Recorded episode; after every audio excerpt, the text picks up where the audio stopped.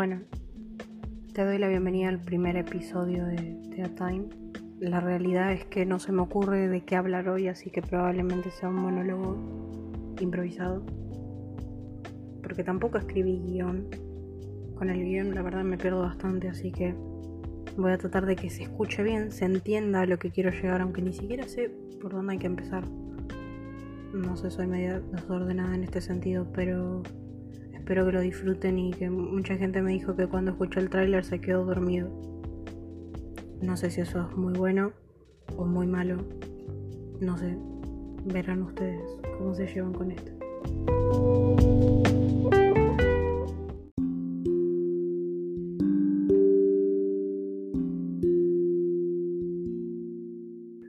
Mientras pensaba de qué hablar en el primer episodio me pareció piola simplemente no pensar y hablar de la primera cosa que se me salta a la cabeza.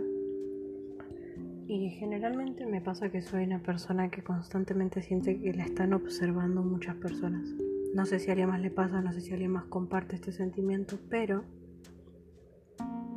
generalmente cuando voy a un lugar y hay mucha gente, siento que siempre hay como ese grupo que te está mirando y yo generalmente soy esa persona que no está tipo en ningún grupo está parada en un lugar completamente sola con el celular.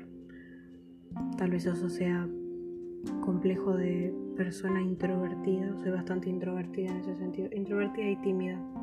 Que parece que son dos cosas iguales, pero realmente no lo son. O por lo menos la gente piensa que son iguales.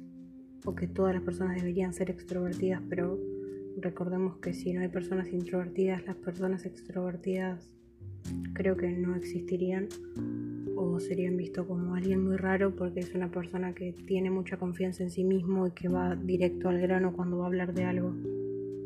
Yo me pierdo constantemente cuando hablo, me olvido de las cosas que estoy diciendo, repito muchas veces lo que estoy diciendo. No creo que sea un problema, sino que es más como un complejo de justamente persona introvertida porque no hablo con tanta gente realmente me pone muy nervioso, por ejemplo, grabar un audio. Estoy bien hasta que me acuerdo que otra persona lo va a escuchar. Como por ejemplo me pasa con esto. Estoy tratando de estar lo más tranquila posible para que no me salga nada mal.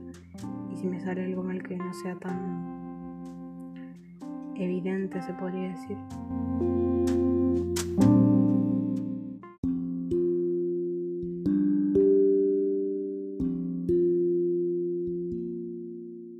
Vamos a hablar un punto aparte del tema de las redes sociales y más que nada me quiero centrar en la gente que se llena la boca hablando de boludeces.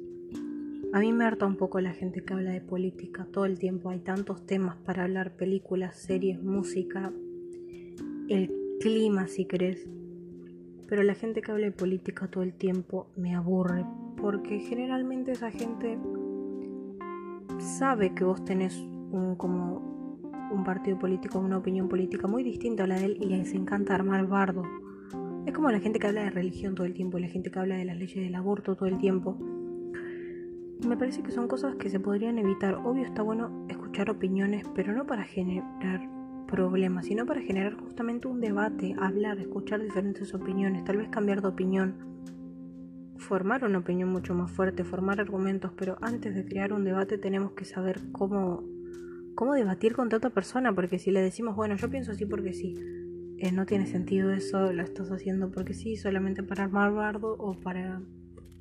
No sé, tampoco está bueno hacerse el intelectual y hacerle creer al otro que no sabe nada y que vos sos súper niño prodigio, niña prodigio y sabes todo, porque no es así tampoco.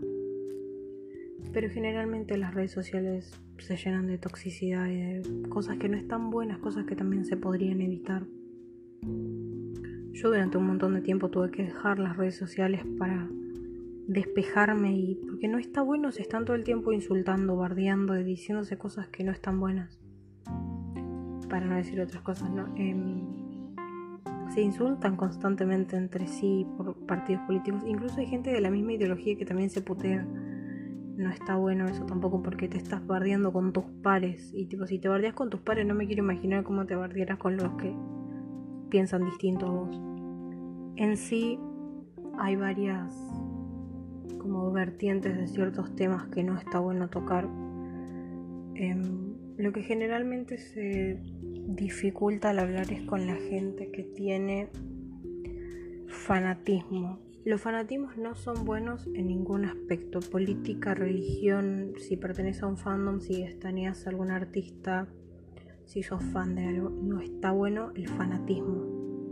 Si te puede gustar, si puedes amar cierta cosa o cierto ente, cierta, cierto algo que te haga pertenecer a un grupo. Eso está increíble porque conoces personas iguales o no iguales, no, pero sí parecidas o que comparten ciertos gustos. Y eso es genial para no sentirte tan solo o sola. Pero a veces la gente choca con la realidad cuando se da cuenta que hay gente que no piensa igual que ellos o que ellas. Y me parece que ahí está el problema, el que no tenés que, perdón si me trago mucho, es que no me salen las palabras, me estoy poniendo nerviosa. No tenés que obligar a otra persona a pensar igual que vos. Porque yo estoy segura que en la vida real capaz que no lo haces, lo haces detrás de una pantalla porque bueno, total no conozco a esta persona, no sé ni quién puta es, no sé ni cómo se llama. Voy a decirle que Harry Styles es el mejor artista.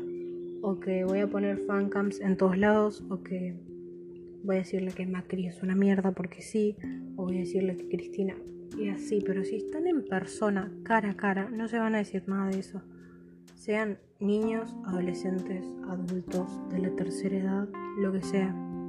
La gente no dice las cosas en la cara y creo que por eso les sirve tanto las redes sociales para guardiar a otros, para armar un problema.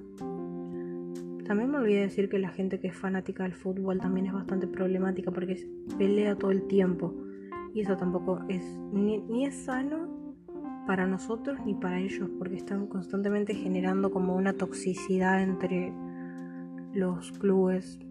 Por eso será que Boca y River se llevan tan mal. Pero bueno, creo que eso con mucho esfuerzo y dedicación tal vez se pueda cambiar aunque sea un poco.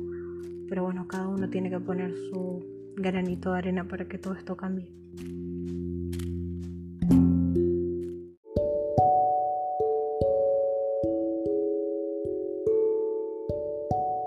Creo que ya son varios audios de mi voz y musiquita para dormir de fondo, así que pienso retirarme. Decirles que siempre sean auténticos y auténticas. No hace falta opacar a otro para brillar uno mismo. Y nos vemos en el próximo episodio de Tea Time. Espero que salga otro episodio, así que.